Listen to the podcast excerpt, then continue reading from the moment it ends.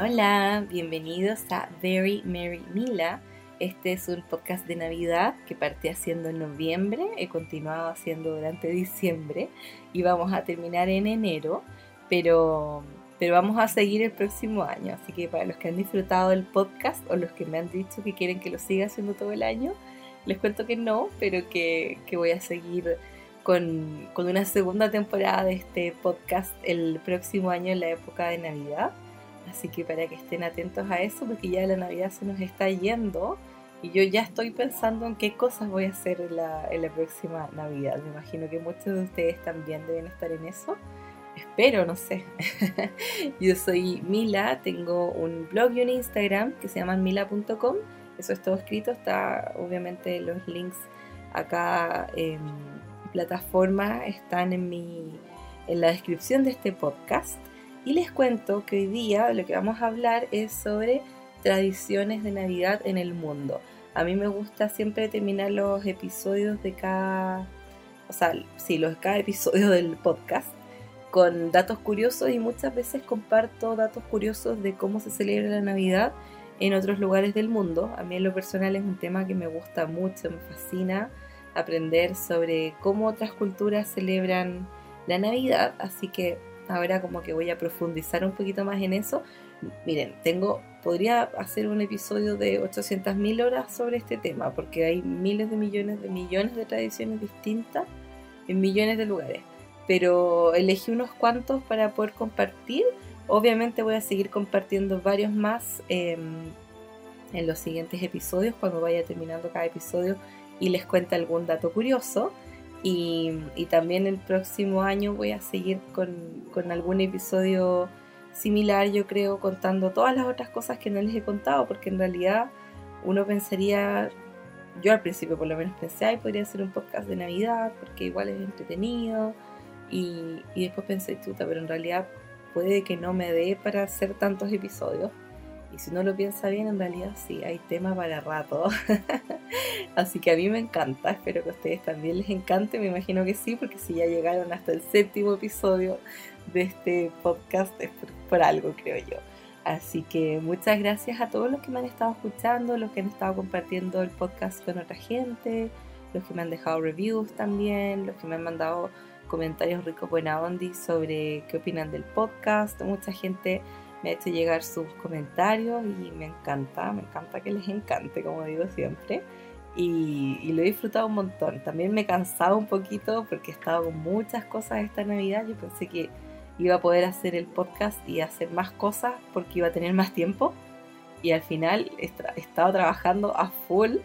Estoy súper, súper cansada, pero feliz también. Como que tengo una mezcla de sentimientos como de qué rico que ya pase la Navidad y pueda como bajar un poco el ritmo, pero al mismo tiempo es como, pucha, ha valido la pena todo en realidad, tampoco estoy tan agotada, pero, pero es como es como un poco abrumador cuando tenéis demasiadas cosas que hacer, por un lado está el podcast, por otro lado está el blog, por otro lado está Instagram, por otro lado están mis cosas personales de Navidad, mis proyectos, mis planes familiares, planes con amigos, un montón de cosas.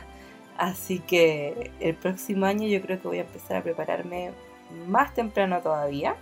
Así que vamos a ver cómo nos va. Pero a pesar de que no he logrado hacer todo lo que yo esperaba hacer, igual lo he disfrutado un montón.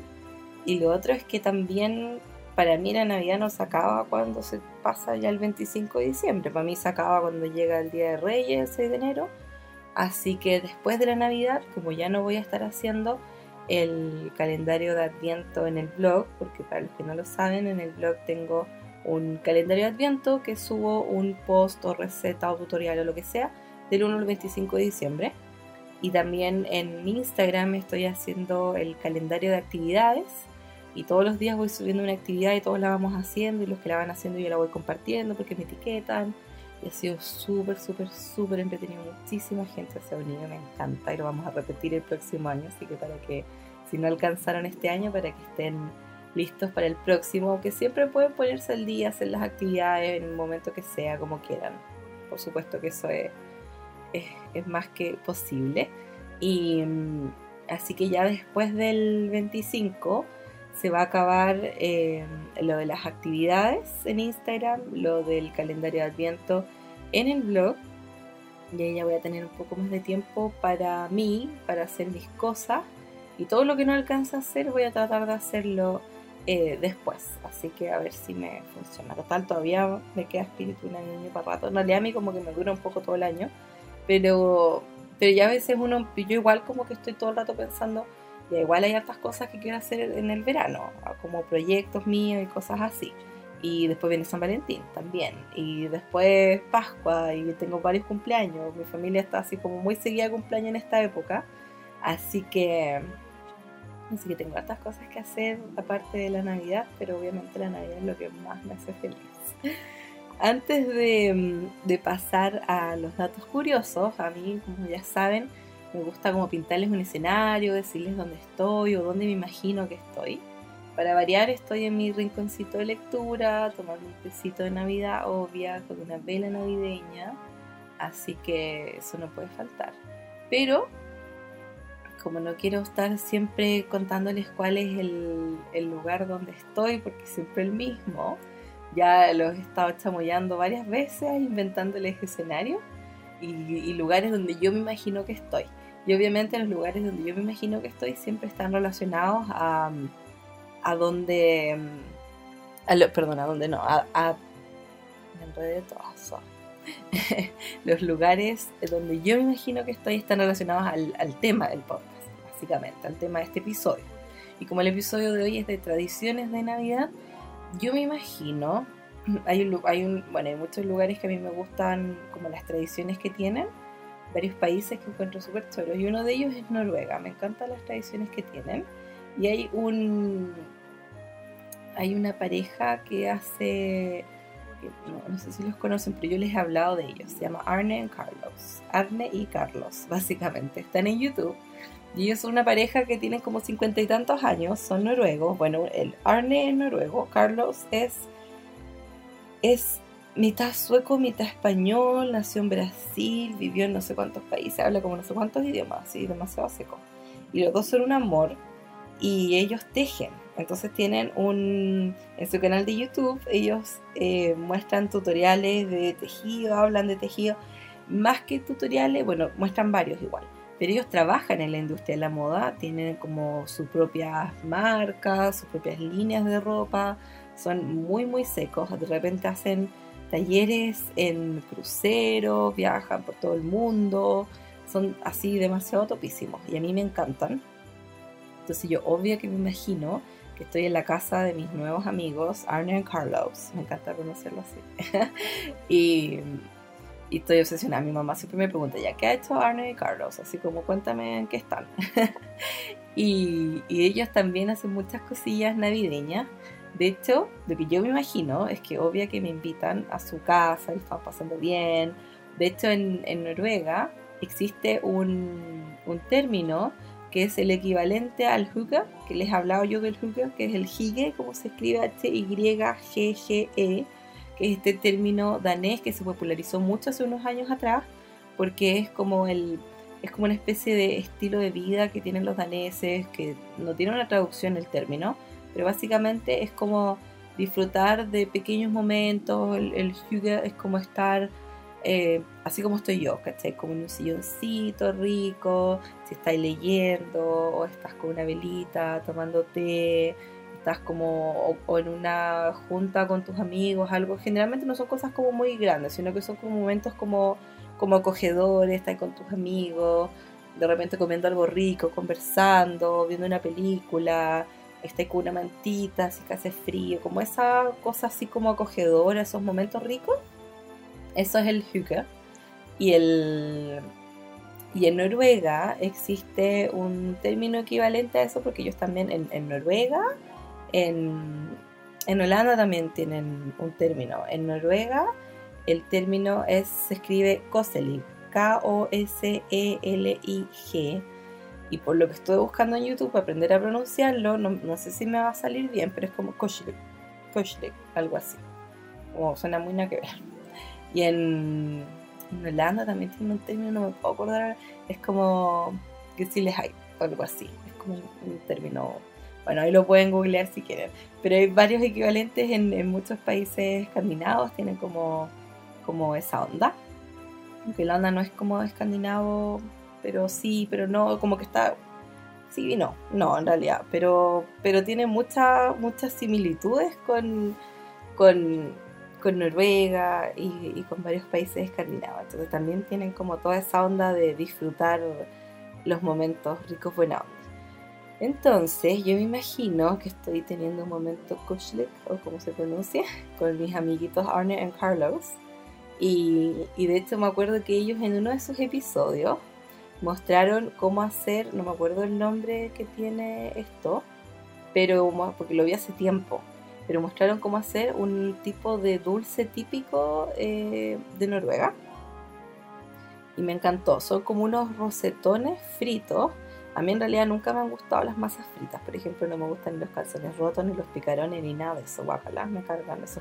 Los picarones con, chancaca, esa cuestión como líquida, todo a mí no me gustan.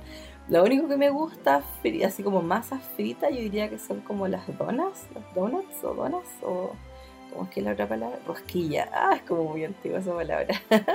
o acá no se usa tanto, no sé pero la otra vez no sé quién lo dijo y me dio mucha risa. Em, así que eso es como lo único que me gusta como masa frita.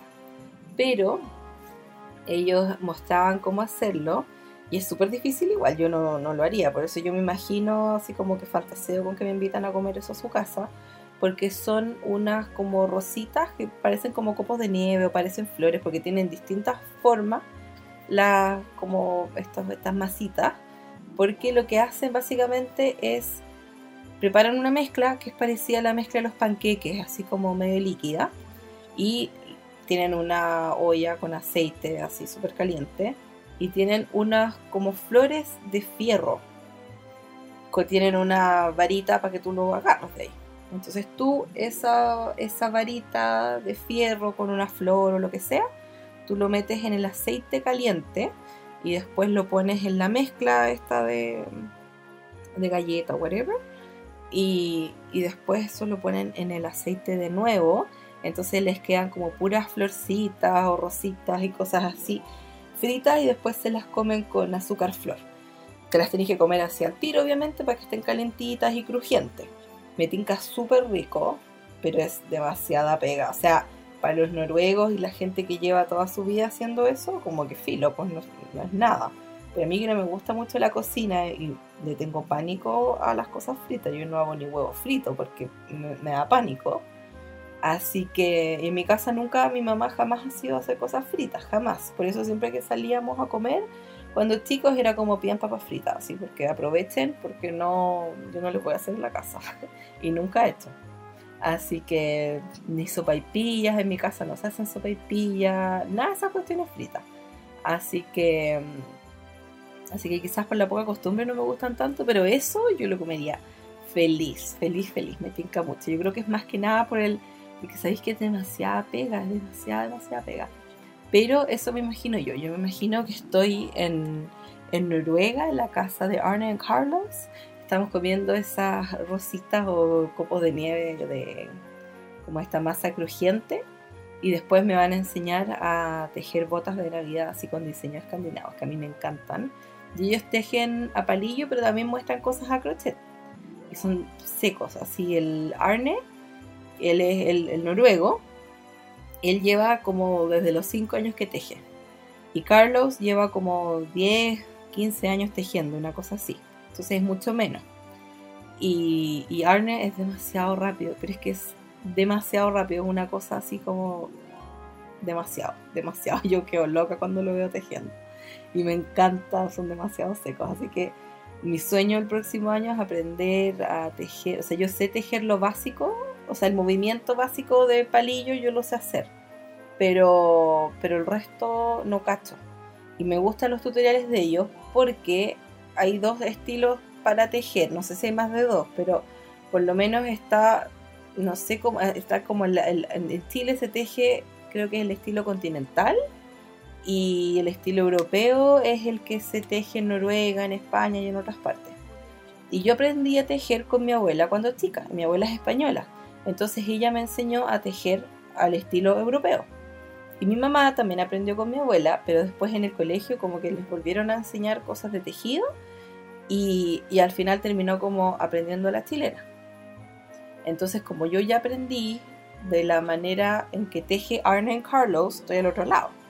Así que me gustan mucho sus tutoriales y me tinca aprender a hacer una gotita. De hecho pusieron un, un tutorial de eso, a los que ya saben tejer a palillo, los que se manejan con ese estilo. Yo no sé si es muy difícil hacer un estilo versus otro, o si siguiendo un tutorial en estilo europeo tú lo puedes hacer igual, pero con el estilo continental o como sea que se llame. No lo sé, porque no cacho mucho de tejido, la verdad. Y de crochet tampoco. Yo aprendí este año a tejer como en abril. Y, y todavía estoy como en, o sea, entiendo más y todo, pero igual lo que más me funciona y lo que más me gusta y me acomoda es tejer em, viendo tutoriales, porque obviamente es lo más fácil. Así que, así que eso, yo obviamente me imagino que estoy ahí con mis amiguitos, tejiendo, comiendo cositas ricas, me paso esos rollos, ustedes saben. Así que ese es mi, mi escenario de hoy. No sé qué se imaginan ustedes, pero, pero eso me imagino yo. Y les cuento que si están eh, escuchándome en un lugar cómodo, rico, buena onda o no tan rico, buena onda, pero traten de ponerse cómodos porque ya se viene el resto del episodio, tengo harto que contarles, así que igual si quieren ponerle pausa, ir a buscarse un tecito o algo frío, algo rico para tomar, porque acá hace muchísimo calor en, Santiago y, y donde sea que estén, si hace calor, pueden tomar algo más refrescante o se hace frío, algo calentito, rico. Yo igual soy de tomar cosas calentitas en verano, me encanta igual. De hecho, prefiero el té en todo momento, té caliente que el té frío. Igual me gusta el té frío, pero prefiero el té calentito. Y, y, estoy tomando yo uno también. Así que los invito a que si se quieren poner más cómodos, ir a buscar algo rico para tomar o comer, vayan ahora y para que se preparen. Y los que no estén tan cómodos o estén camino a algún lugar, me están escuchando sus trayectos o lo que sea, bueno, se pueden imaginar que están acá conmigo o que estamos juntos donde Arne y Carlos, como ustedes quieran. Ahora vamos a partir con, con, el episodio.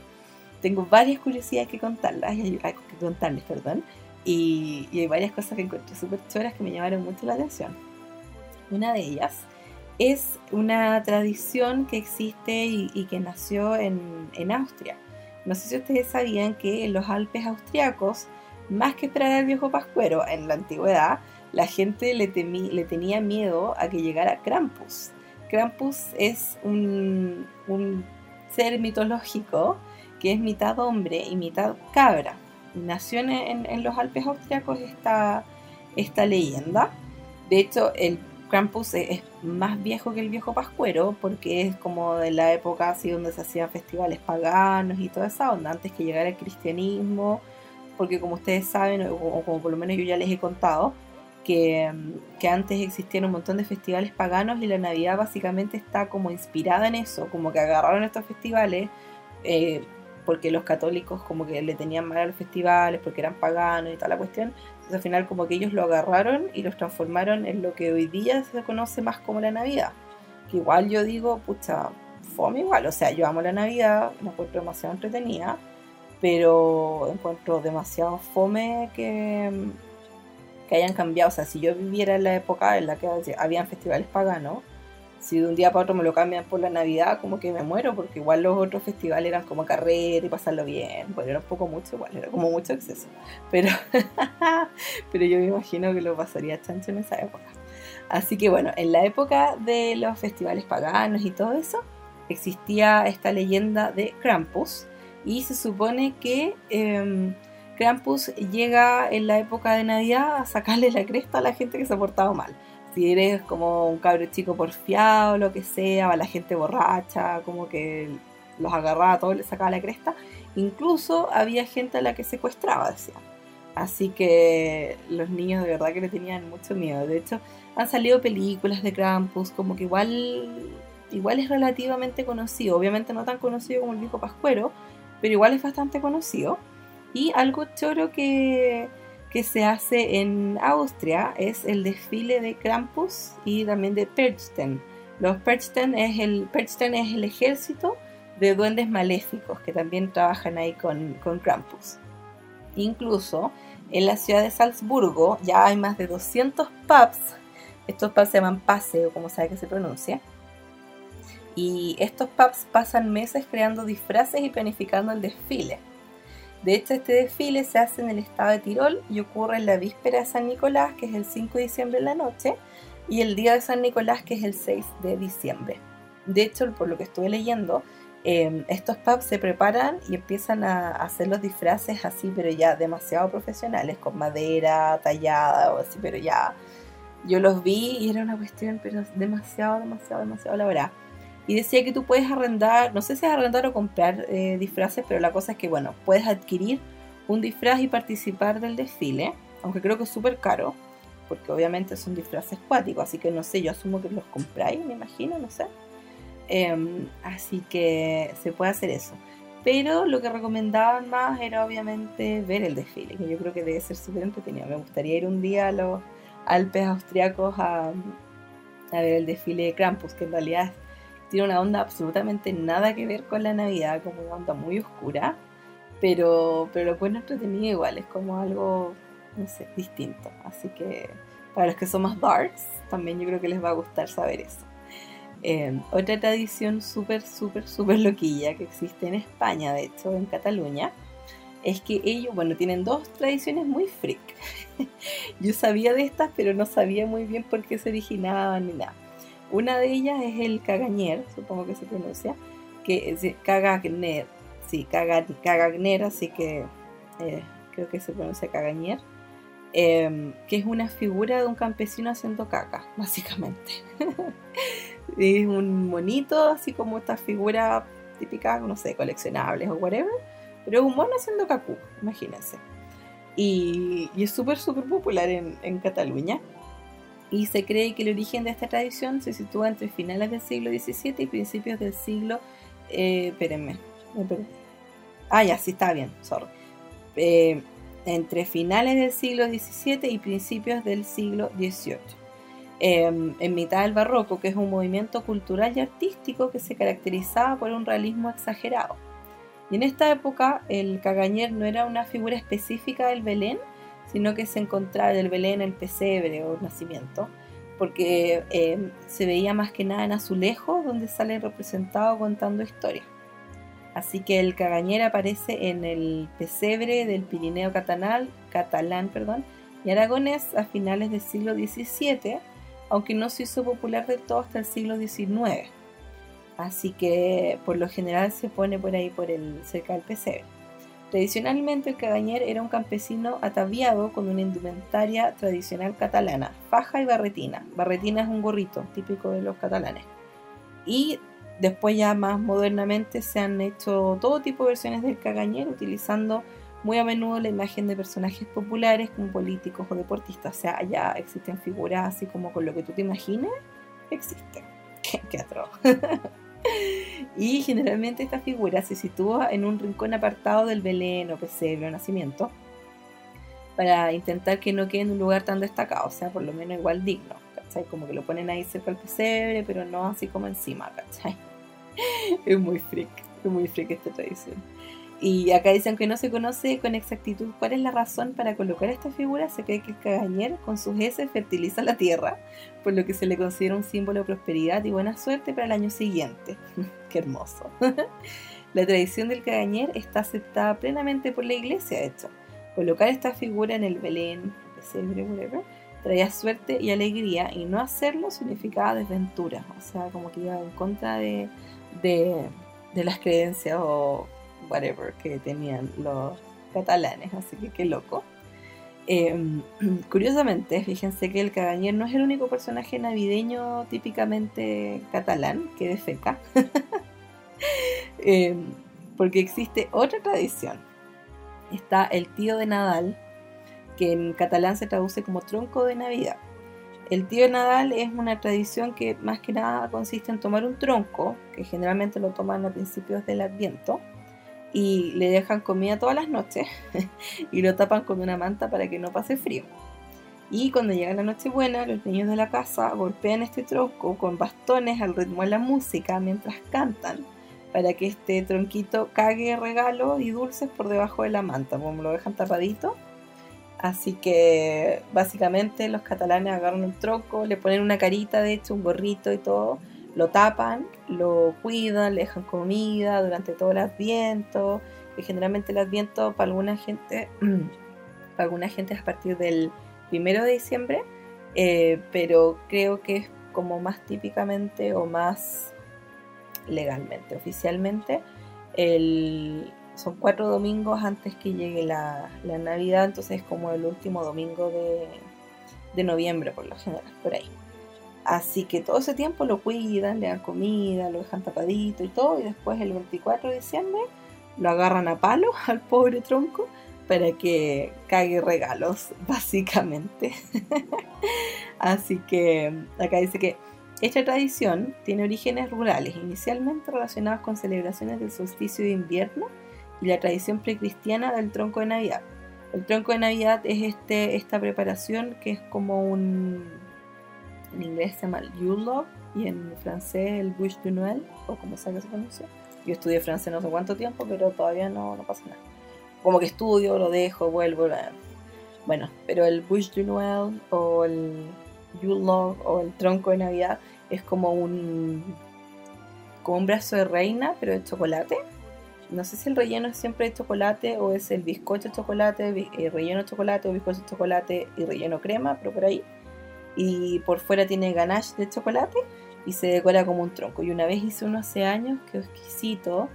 Así que a ver si este año hago para Año Nuevo. A mí me gusta más hacerlo para Año Nuevo que para Navidad. Pero es exquisito.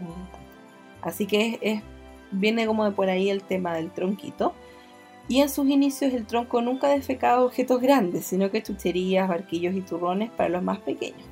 También otra tradición que se ha un poquito es lo de quemar el tronco una vez que han pasado las fiestas, porque se suponía que, claro, lo cuidan todo, el, todo diciembre, llega el día de Nochebuena, le sacan la cresta al tronco y más encima pues lo queman. o sea, ¿qué onda? Igual siento que es una tradición que yo disfrutaría. y el tío Nadal Está emparentado con la tradición del árbol de Navidad porque también es un portador de regalos para los más pequeños. Así que para que sepan. Otra tradición que encuentro súper loquilla que me encanta, eh, que bueno, por lo que me enteré, esto ya no es tan popular hoy en día. Pero en Venezuela, el día de Nochebuena se hace una patinata. Esto significa que las calles se cierran y la gente va en patines a escuchar la misa. Esta fiesta pública se hizo famosa como resultado de la generación, degeneración, perdón, como resultado de la degeneración de las fiestas que solían celebrarse en época decembrina, o sea, en diciembre, en los años 50, cuando todo el pueblo salía a la calle a celebrar las fiestas de Navidad, acompañado de fiestas, luces, comida, como todo un poco. Generalmente todas las familias se reunían en la calle a festejar luego de asistir a las misas y celebraciones religiosas típicas de la Navidad. Poco a poco la tradición continuó y las patinatas se hicieron famosas, tanto que los años pasaron y cada diciembre en todos los rincones de Venezuela podrás encontrar una patinata. Obviamente hoy en día las cosas no están bien en Venezuela y, por lo que yo supe, le pregunté a una de las, en, donde viven mis abuelas, viven en una residencia y ahí tienen cuidadoras eh, ecuatorianas, venezolanas y chilenas. Y una de ellas, bueno, hay más de alguna que es venezolana, pero hay una que le pregunté si es que eso todavía era popular allá. Me dijo que no, que en realidad cuando ella tiene mi edad, y me dijo que cuando su mamá era chica, sí era súper típico, que, que salían a andar en patín. Ella de Maracaibo, así que no sé cómo es en otras ciudades, pero ella me dijo que por lo menos allá, y que en general en Venezuela eso ya no es tan popular. La verdad no sé, pero, pero lo encuentro súper entretenido. Me imagino que hasta el día de hoy se debe hacer igual en más de algún lugar, de seguro, pero, pero obviamente es muy probable que haya sido muchísimo más popular antes, obvio. Así que eso, pero lo encuentro súper entretenido, se dice en patines, que chévere, a mí me encanta andar en patines, yo hace años que no ando en patines, pero me encanta. De hecho me acuerdo que una Navidad mi papá me regaló unos patines, yo quería patines así, estaba loca con los patines cuando chica y para Navidad, mi papá me compró patines, pero me compró unos profesionales así cuáticos. Eran demasiado, demasiado cuáticos. Y a mí no me gustaron porque eran feos. Eran muy pro, pero eran feos. Y yo no quería patines feos, yo quería que fueran bonitos más que nada. mi papá, pero pucha, yo te compré esto porque es como más profesional, no sé qué, y es como yo no sé qué pretendía, o sea, como que yo digo quiero andar en patines y el otro como que no sé si se habría imaginado como ya, yo quiero que esta cabra sea campeona internacional de patinaje, no sé, no sé qué onda, no creo, pero, pero igual, así que me regaló unos patines gigantes, así demasiado pro, eran demasiado acuáticos, y a mí no me gustaron porque no era lo que yo me imaginaba, así que Así que al final tuve que ir a cambiar el regalo. Y fui con mi mamá y me acuerdo que me sobró harta plata porque obviamente lo otro era mucho más caro. Y yo quería unos piolas, así como bonitos nomás. Así que los patines ni les digo lo que me duraron, así, pero una eternidad. Hoy los usaba y los requete usaba y lo pasé chancha los patines, a mí me encanta. Así que lo de la tradición en Venezuela yo encuentro súper entretenido. Yo creo que hasta iría a misa si es que puedo andar en patines, no, no sé si tanto. Bueno, pero andaría por ahí. Iría a carretear en la calle, feliz. Así que me encantó, me encantó esa tradición. Otra tradición súper loquilla es que, no sé si ustedes sabían, pero yo definitivamente esto no lo sabía, que en Ucrania se decora el árbol de Navidad con arañas y telarañas. Esto es porque existe una antigua historia navideña que habla sobre una familia pobre que vive en una cabaña y que al lado de la cabaña tienen un pino. Y en ese, ese pino, un pino grandote, y ese pino botó una piña, entonces empieza a crecer un, pino de Navidad. Y los niños empiezan a emocionarse N porque van a tener un pino para Navidad. Y resulta que cuando se empieza a acercar la Navidad, el pino ya está grande y todo, se dan cuenta que en realidad son pobres y no van a poder adornar el árbol. Entonces les da pena. Y y les da pena, entonces se ponen a llorar y toda la cuestión. Típico cabros chicos haciendo escándalo, que lata. la cosa es que bueno, yo sería igual, si no puedo decorar mi pino de Navidad. Así que, mm, así que al final ellos eh, se ponen a llorar, se ponen tristes porque no lo pueden decorar. Y las arañas que estaban por ahí los escuchan y deciden que, que van a ayudarlos. Así que las arañas en la noche se ponen a decorar el árbol, haciéndole telarañas y todo y el otro día, cuando la familia está se despierta, se dan cuenta que las arañas decoraron todo y, se ve bonito porque obviamente está recién amaneciendo, entonces con la luz como que se ven las telarañas un poco doradas, un poco plateadas y por esa historia es que el día de hoy muchas veces se les ponen adornos de arañas o de telarañas al, árbol. Yo lo encuentro bonito, a mí por lo menos me gustan las arañas, no me, no me importan mucho. Las polillas me puedo morir, me puedo morir. Antes les tenía un pánico que les digo. No siempre fue así. Pero es que una vez se me metió una polilla por la polera. Qué asco, me puedo morir. Y de que les tengo trauma. Como que, oh, no, guácala, guácala. Las arañas, yo las puedo, las puedo agarrar y las, y las dejo fuera. Pero una polilla, me da pena matarla, pero al mismo tiempo me da pánico que esté en mi pieza. Así que, oh, qué horror como que no duermo si hay una polilla. Pero bueno. Eh, así que en Ucrania son muy de decorar los árboles con, adornos de araña. Otra tradición muy freak, esto yo no sé cómo se origina y tampoco sé si hasta el día de hoy es popular. No, eso no, no lo sé. Lo busqué, pero no me apareció mucha información. Pero eh, resulta que en República Checa una tradición que hacían por lo menos es la de tirar un zapato, que es muy frío. La gente, las mujeres solteras tenían que tirar un zapato por encima de su hombro, dándole la espalda a la puerta. Entonces te paráis dándole la espalda a la puerta y no sé si te tienes que sacar el zapato y tirarlo o agarrar cualquier zapato. La cosa es que tiras un zapato por detrás de tu hombro y te das vuelta y si el zapato da con la punta hacia la puerta, significa que el próximo año te vas a casar y si da con el talón a la puerta, significa que tenéis que esperar un año más a ver qué onda. O sea, como en el fondo volver a intentarlo el otro año. No sé qué tan popular sea esto hoy en día, yo asumo que no mucho. Aparte como que casarte fuera como de buena fortuna, porque en el fondo, menos en la época antigua, no creo que hoy en día la gente esté muy entusiasmada con eso. Y además demasiado freak, porque como, como significa que te vas a casar el otro año, bueno, si está ya con alguien, sí, pero, pero en el fondo se refiere a la gente soltera que no está con nadie. Entonces, esto debe haber sido muy, muy, muy antiguo, porque hoy en día, quien en un año se conoce, se enamora planifica el matrimonio y se casa, nadie. Así que yo creo que es muy antigua esta tradición y no creo que, siga siendo muy popular. Em, otra tradición súper loquilla que también me da mucha risa es la de em, esta cabra de paja gigante que ponen en Suecia en la época de Navidad. No sé si la han visto alguna vez. Esta cabra desde 1966 que la están instalando en, en Gable, en Suecia. La instalan en Slottorget, como sea que se pronuncie, que es la Plaza del Castillo. Ahí ponen esta cabra de paja que mide 13 metros, imagínense. Esta es una cabra que representa la típica cabra de Navidad porque hay unas que son chiquititas. Entonces, que son para decorar la casa, que las encuentro súper lindas. Y obviamente pusieron esta versión gigante que partió en 1966. Y Em, la cabra se instala a principios del Adviento y tardan dos días en instalarla. El tema es que desde que se instaló por primera vez en 1966, que esta cabra siempre la terminan destruyendo antes de Navidad. Como que hay mucho acto de vandalismo en esta época, porque la, pobre cabra siempre están tratando de, de quemarla. Así que, así que siempre, casi siempre lo logran. Y Incluso han habido planes para secuestrar la cabra y todo, así que imagínense. Igual en Suecia si te pillan quemando la cabra te pueden meter en la cárcel hasta por tres meses. Y de hecho, desde 1986 que se hacen dos cabras por si acaso. Y hasta el momento, en los más de 50 años que se está instalando la cabra, esta ha sido dañada 37 veces. Así que imagínense.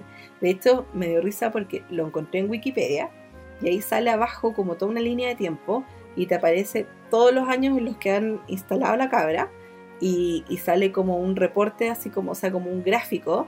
Entonces muestran em, qué años sobrevivió y qué años no. Y los años que no sobrevivió, qué día la, la, destruyeron y cómo.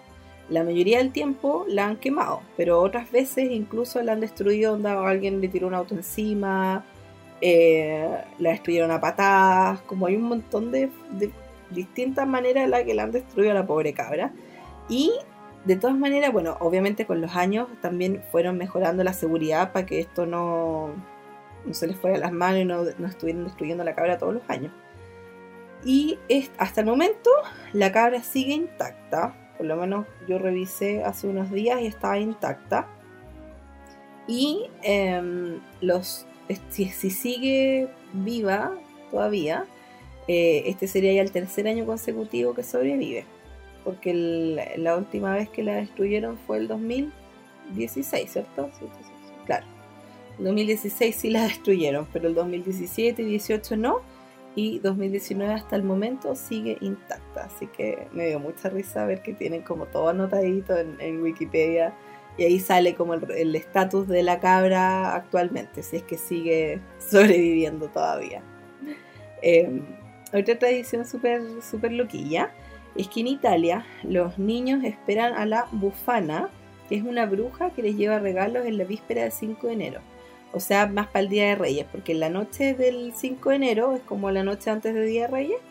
Y, y, se supone que esta bruja llena de dulces las botas de Navidad o los zapatos que dejan los niños. Y si te portaste mal, te deja carbón o una rama, como lo, mismo que el viejo pascuero, básicamente. Así que los niños esperan, en vez de los Reyes Magos, el, 6 de, de enero es la bufana. Se cree también que antes de irse, la bufana barra tu casa y que mucha gente se lo toma como que, o sea, más que nada como que, porque se supone que la bufana es como una, como una soa que es como seca para, como que mantiene la casa así impecable como buena, buena dueña de casa, básicamente.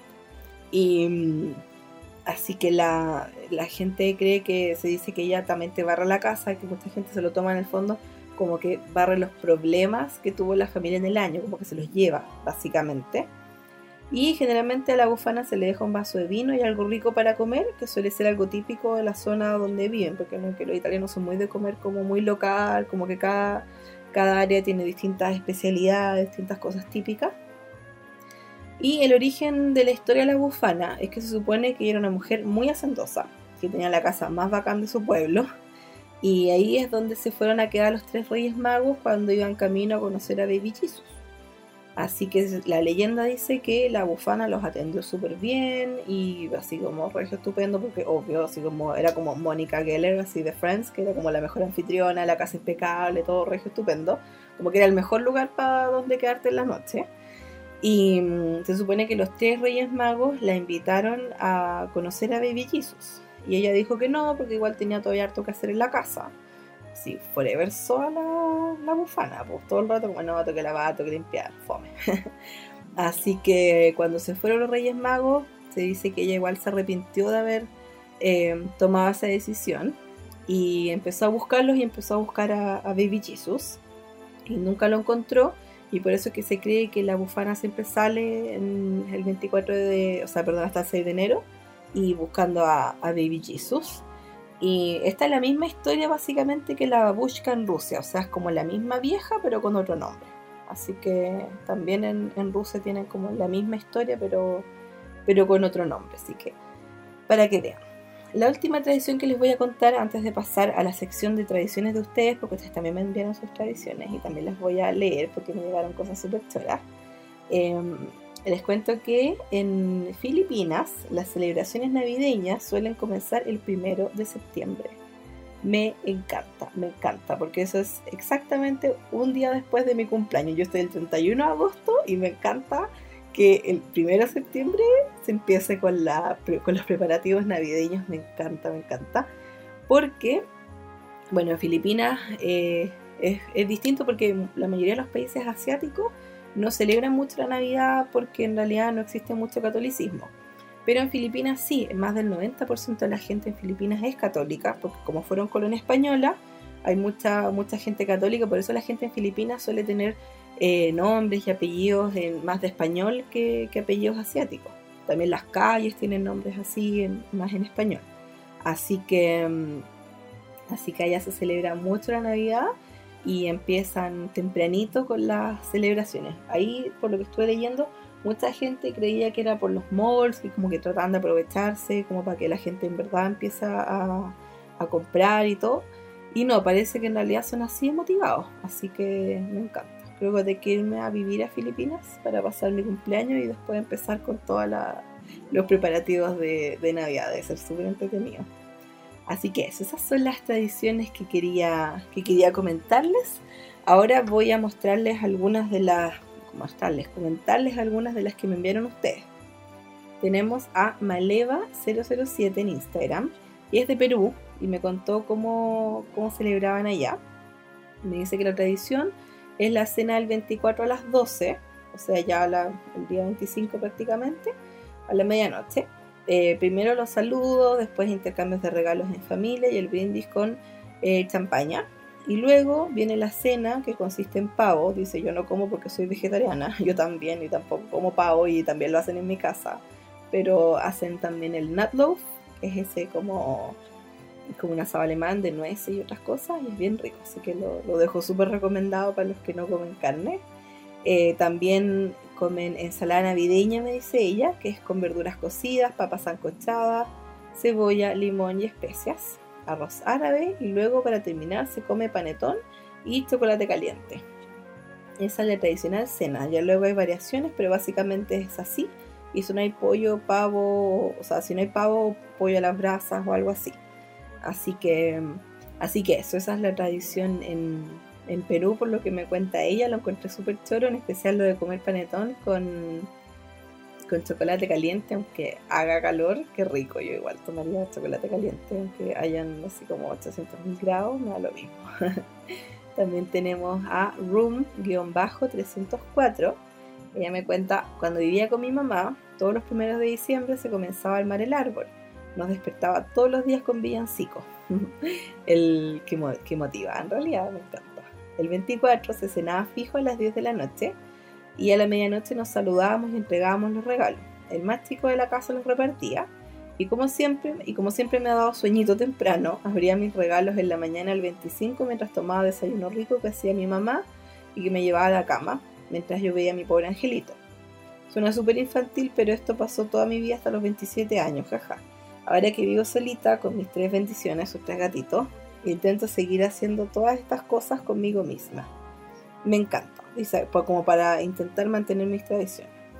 Lo encuentro súper chori, porque igual las cosas como infantiles, por así decirlo, o sea, como que en la Navidad hay tradiciones y hay cosas que uno le gusta hacer y que en el fondo te generan esa nostalgia de cuando eres chico y si te da recuerdos felices, como que es rico volver a hacerlo. Aparte que encuentro bacán eso de todos los años en la misma fecha o ver la misma película o comer esto mismo.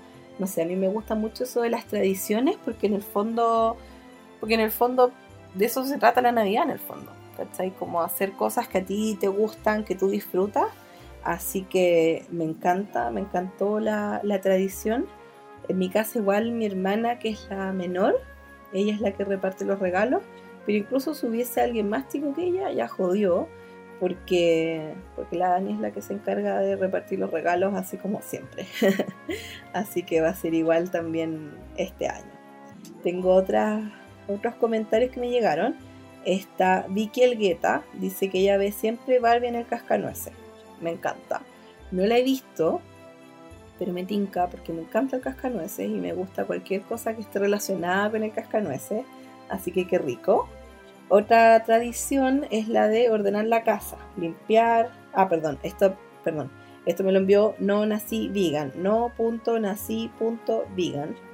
Ella dice, mi tradición es ordenar la casa, como limpiar, sacar lo que ya no se usa, etc.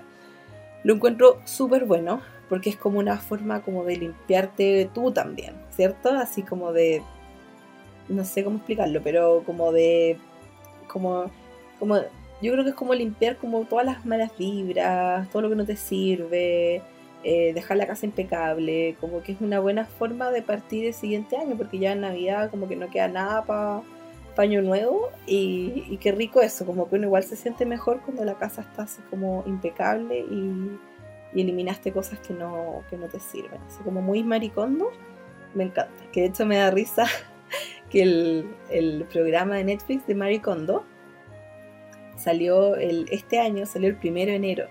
Y me dio mucha risa porque son demasiado inteligentes, o sea, lo sacaron el día perfecto porque todo el mundo el primero de enero es como se cree otra persona, es como soy un ser humano completamente distinto, esta es mi mejor versión de mí mismo, bla, bla, bla. Así que sacaron el episodio, o sea, la serie de Maricondo y todo el mundo ordenando, yo también me incluyo, porque yo vi que todo el mundo estaba en eso y yo dije, yo no puedo ser menos y me sirvió harto, fíjense. Así que se los recomiendo para, para inspirarse el, año nuevo y si quieren también hacer como una limpieza, súper bueno. También tenemos a Crafty Mom CL. Dice, nosotros cantamos villancicos antes de abrir los regalos. Es gracioso porque lo hacemos todos los años y todavía nadie se sabe las canciones enteras. Qué divertido. Y así es, pues en realidad uno empieza a cantar y después termina sin, sin saberse las enteras. Y hay muchas que me se enteras, pero hay un montón también que las chamullo un poquito porque no, no hay caso, así que qué divertido. Y que esto la tradición esa, como que no hay mucha gente que, que cante villancicos, no sé, como es más, es más como de película gringa, así que lo encuentro bacán saber que hay familias que hacen eso acá, lo encuentro estupendo. Tenemos el comentario de mi amiga Diana, ella me dice, la noche vieja, o sea, el 24 de diciembre, se juntaba toda la familia, abuelos, tíos, tías, primos, primas, hermanos, amigos cercanos, etc. Y hacíamos una cena. Ella, por si acaso, me contaba que cuando chica viajaba mucho a pasar la Navidad en Argentina con su familia. Tiene familia en Argentina y pasaban la Navidad. Entonces dice que hacían una cena como plato típico era cocinar un pollo asado o un asado de cordero como buen argentino patagónico, porque esto es en la provincia de Santa Cruz, en Perito Moreno. Esto es cerca del lago Central Carrera, como a la altura de Coyhaique, por, por el lado chileno. Y que estas cosas las cocinaba su abuela. Dice, todos los invitados llevaban algo. Por ejemplo, uno hacía las ensaladas, la más típica la ensalada rusa, otro llevaba los bebestibles como gaseosas, sidra, vino, soda, etc. Y así sucesivamente. Bueno, volviendo un poco a la tradición, esta cena era elegante, te ponías tus mejores pilchas, cenabas en familia y luego en el postre siempre habían turrones de distintos tipos. Estas almendras confitadas y otras cosas dulces que eran costumbre de mi familia al menos. Luego de la cena en familia, pasado las 12 de la noche, ibas a saludar a tus vecinos, amigos y algún familiar que lo pasó con la otra familia. Lo curioso de esto es que el 25 en la mañana no recibía los regalos de Papá Noel, sino que era para el Día de Reyes, el 6 de enero.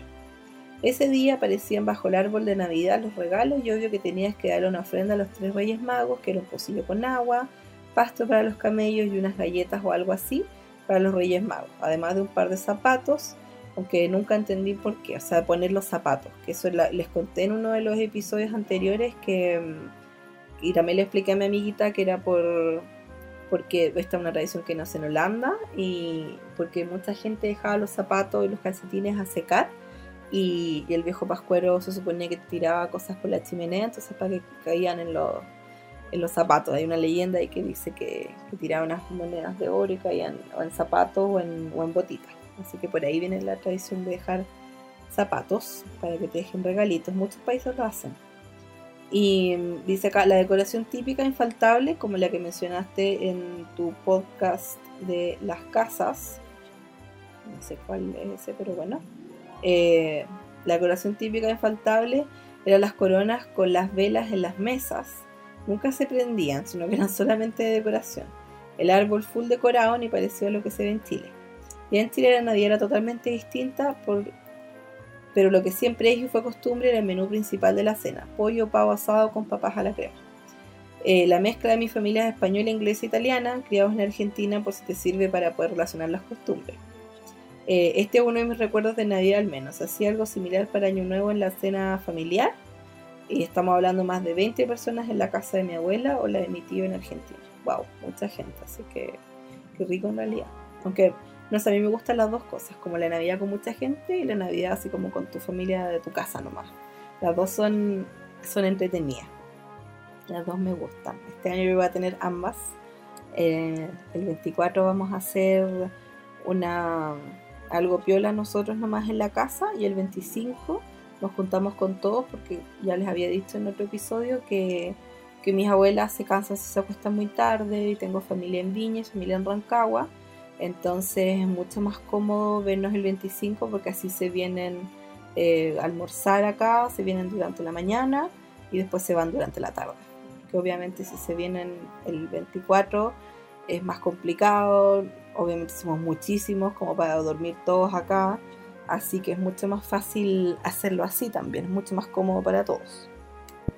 Otra tradición que me llegó es de ML Aguirre, M A G U I R R E R, M Aguirre.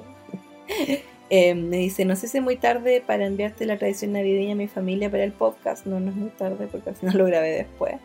Em, en realidad no es nada muy especial, salvo que todos nos vestimos muy fancy. Por entre paréntesis, odio cuando la gente nos arregla y pasa la Navidad en jeans o buzo.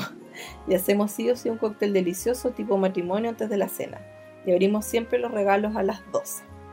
Así que me vas a odiar porque nosotros en mi casa, bueno, no comemos ni en jeans ni en buzo, pero, o sea, si alguien quiere usar jeans, como queda lo mismo. No, no somos muy de vestirnos así como empaquetados, muy formales no, yo sé que hay gente que o se viste más elegante o, así muy, muy, muy cuática. Nosotros en realidad nos vestimos mejor.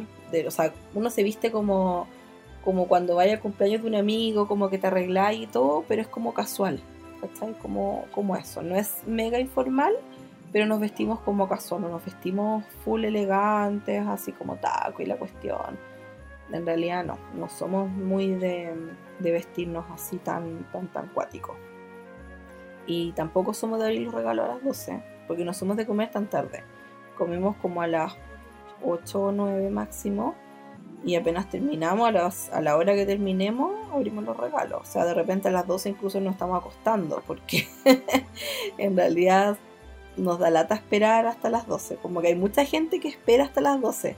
Lo encuentro bacán pero obviamente, claro, si comiste a las 10 y tanto, no es tan difícil esperar a las 12, pero si comiste como a las 8 y algo, como que te da lata esperar tanto. Así que, así que por lo general, como que somos todo lo contrario, nos acostamos, hacemos todo más temprano y, no nos arreglamos tanto, tanto, tanto, pero igual uno se ve un poquito más decente, eso sí, eso no puede faltar. La última mm, tradición que me llegó es de guion bajo Lugo, L-U-U-G-G-O. Ella es de México Así que me dijo que la Navidad se festeja con luces navideñas, la decoración del árbol, el 24 Nochebuena. Ahí se festeja con la familia y el 31 Año Nuevo es más libre y se hace comida. Eh, con mi familia cenamos a medianoche y nos damos el abrazo, nos damos los buenos deseos, hacemos un brindis antes y comemos uvas a la medianoche. Mm, también hacemos posadas, de aquí al 23 se hacen. Se acostumbra a romper piñatas, tomar ponche. No sé lo que son las posadas, pero asumo que son como juntas o algo así. No sé, porque bueno, es donde se rompen piñatas y se toma ponche. Y en una colonia, nueve familias o nueve casas, que asumo que es como una, un condominio, comunidad o grupo, algo así, se reúnen e invitan a todos los vecinos para festejar con ellos y les dan aguinaldo. Mm, tampoco, hoy tengo muchas preguntas acá. tengo que averiguar muchas cosas. Porque aguinaldo acá es como el bono que te dan en tu trabajo, como una plata extra, como dinero extra. Pero acá no sé si es que le dan plata a, a los vecinos o no sé, ahí no lo sé, porque también aguinaldo, a mí me dijo esta chica que, que, trabaja en la residencia de mis abuelas, que es de Venezuela, me dijo que en Venezuela aguinaldo es como es como el conjunto de cosas que se hacen para Navidad, así como cantar villancicos, comer, no sé, algo, tomar tal cuestión, como todas esas cosas que se hacen, ese es como el aguinaldo, es como las cosas de Navidad. Acá no sé qué es el aguinaldo, pero asumo que es algún tipo de regalo, obviamente. Eh, y los que son religiosos hacen el ritual o la oración y luego entramos a las casas con Baby Jesus. Aunque, o sea, dejo con el niño Jesús, pero yo le pongo Baby Jesus porque ustedes saben. Em, aunque yo no soy muy católica, es lindo festejar todo eso, dice. Y lo encuentro toda la razón. Yo tampoco soy para nada católica, pero bueno, se supone que sí me bautizaron, pero como católica. Pero ya les conté en el primer episodio por qué no quise hacer la primera comunión ni catequesis ni esa cuestión. pero, pero bueno, eh, encuentro, sí, encuentro que es entretenido. incluso acá en mi casa armamos el pesebre y a mí igual me gusta ponerlo ahí porque es como está de toda la vida ese pesebre. Mi mamá le carga, lo quiere cambiar porque lo encuentra chico. Y yo encuentro que mientras más chico mejor porque menos se ve. pero, pero igual me gusta que esté ahí. Aparte que a la, a la Negrini le encanta acostarse abajo el árbol.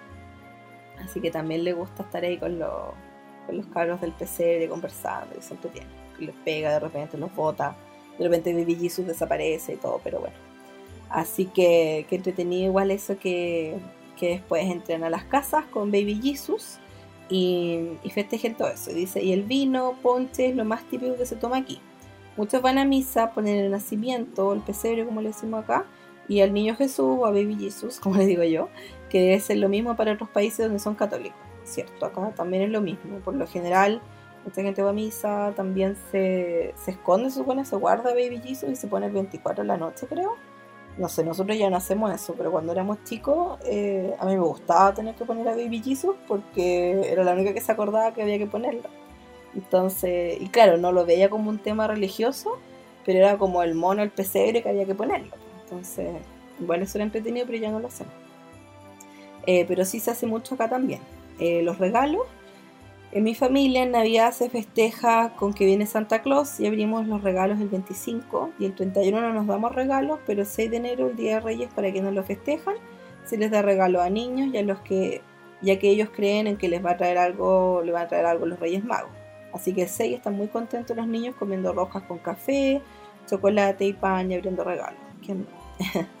no somos de ser tan unidos en las colonias y de juntarnos tanto. Claro, yo asumo que es como, los, como el vecindario o algo así. Eh, pero en esta época pasamos más tiempo juntos. Mucha gente a veces te da buenos deseos aunque no los conozcas mucho. Es verdad. Como que están todos así con full espíritu navideño. Y tomamos chocolate caliente, galletas, pan, pavo relleno, ceviche, caldo de pescado, de camarón, bacalao, los romeros. Los romeros, lo que busqué, que me salía ahí los romeritos, que es como, es una planta que crece por allá por México y se hacen preparaciones con eso. Como que no logré entender muy bien cómo eran las preparaciones y si tenían carne o no, eran vegetarianos. Me da la impresión que era vegetariano, em, pero lo encontré súper chulo. A mí la comida mexicana en general me encanta, lo encuentro exquisita. si es picante, mejor. Me encantan las cosas así mega picantes que me arda los hocico, me da lo mismo. Me encanta. Como que tengo harta tolerancia a eso porque me gusta mucho. Y, la comida mexicana en general me encanta. En mi casa somos mucho de hacer quesadillas. porque es rico.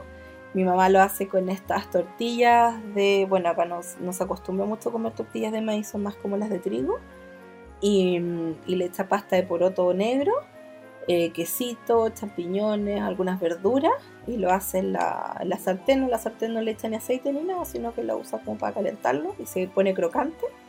Y eso lo corta en triangulitos y, lo comemos, que es súper rico porque es como rápido de hacer y lo comemos a veces en la noche si vamos a ver de repente una película o algo, como que preparamos eso, lo prepara ella en realidad, y, es súper rico y como más, más fácil de, hacer, así que lo disfrutamos harto.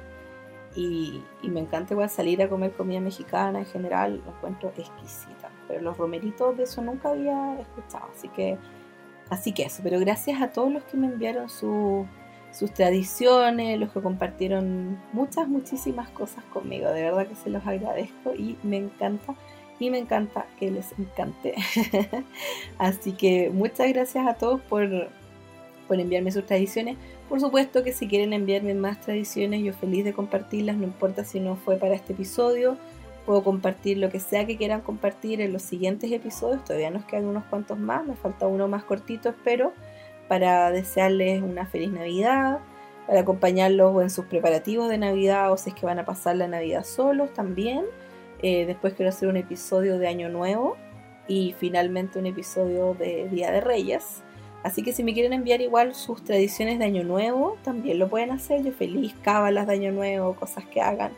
En mi casa no somos muchos de hacer eso, pero, pero igual me tinca igual me tinca o, me, encanta aprender cómo, cómo se celebra o la Navidad o el Año Nuevo en otros países y también qué costumbres tiene cada uno en, su, en sus casas. Así que eso lo encuentro súper choro. De hecho, antes que se me olvide, otra tradición que empezó a hacer una amiga, bueno, no es una tradición, sí, igual sí, bueno, es una actividad navideña que me encantó, que es ideal para los que trabajan en oficina, que yo no, no, trabajo en oficina, yo soy independiente, entonces no tengo idea de lo que es trabajar en oficina, afortunadamente, porque no me gusta mucho. Pero esto sí por primera vez me hizo pensar, hoy qué ganas de trabajar en oficina. Em, ella con varios más de la oficina, no tanta gente, no toda la oficina porque son muchísimas personas, pero con varios eh, amiguitos de la pega, hicieron una actividad que es como el amigo secreto que se suele hacer acá, ¿cierto? Que es el que tú le tienes que hacer un regalo a alguien, esa persona tiene que adivinar de dónde viene el regalo o algo así. Pero acá lo hicieron distinto. Hicieron el sorteo de amigo secreto, pero el amigo secreto que a ti te toca, tú no tienes que comprarle un regalo y se hace una como mini junta de intercambio de regalos. Sino que lo que hicieron fue que la persona que a ti te toca tú tienes que hacerle como atenciones durante un par de semanas. Como que, no sé, pues si se hace esta actividad el primero, no, pongámosle el 10 de diciembre, ya el, no sé, pues 18 de diciembre o 10, no sé, whatever de diciembre, a la semana después o algo así, em, ahí se termina la actividad. Eso dura varios, varios días. Y lo que tú haces, me estoy enredando en estoy explicándolo pésimo, sorry. ya, pero les juro que voy a, voy a asegurarme que lo entiendan. Bueno, la cosa es que tú tienes, desde que se hace el sorteo hasta que se hace la junta, ponte tú que son 10 días, eh, tú le haces atenciones a esa persona. Entonces, por ejemplo, la otra persona no sabe quién a quién le tocaste, pero de repente llega a tu escritorio y te dejaron un chocolatito. O de repente te llega no sé, pues te avisan, dijo mi amiga, que la persona a la que ella le salió se hizo un mail falso. Entonces, de repente le mandaba mensaje, hola, que tengas un lindo día hoy día. Em, oye, en la heladería que está justo en la esquina acá la pega, em, te pagué un heladito, así que anda a buscarlo cuando quieras, solamente da tu nombre, le llevan, le dejan un regalito. Em, ella le mandaba de repente desayuno al, a la persona que le tocó, cosas así. Lo encontré demasiado bacán, lo amé, me encantó, porque en realidad a mí me, siempre me cargó el amigo secreto, ya les he contado, como en el colegio, cosas así, era como que lata. Pero qué rico eso, como que todos los días te mimen, en especial en diciembre, que es un mes tan estresante, en especial yo creo para los que trabajan en oficina, bueno, los que son independientes también, pero, pero es un mes súper agotador, así que encuentro súper rico que, que hagan eso. Así que les paso el dato porque yo le pregunté a mi amiga si es que podía eh, pasar el dato a mi amiga Marce y me dijo sí, obvio. Así que gracias Marce porque me encantó la tradición de, de tu oficina y a quien sea que se le haya ocurrido lo encuentro estupendo. De hecho otra gente de la oficina se enteró y también quiso hacer lo mismo y lo encuentro bacán, me encantó.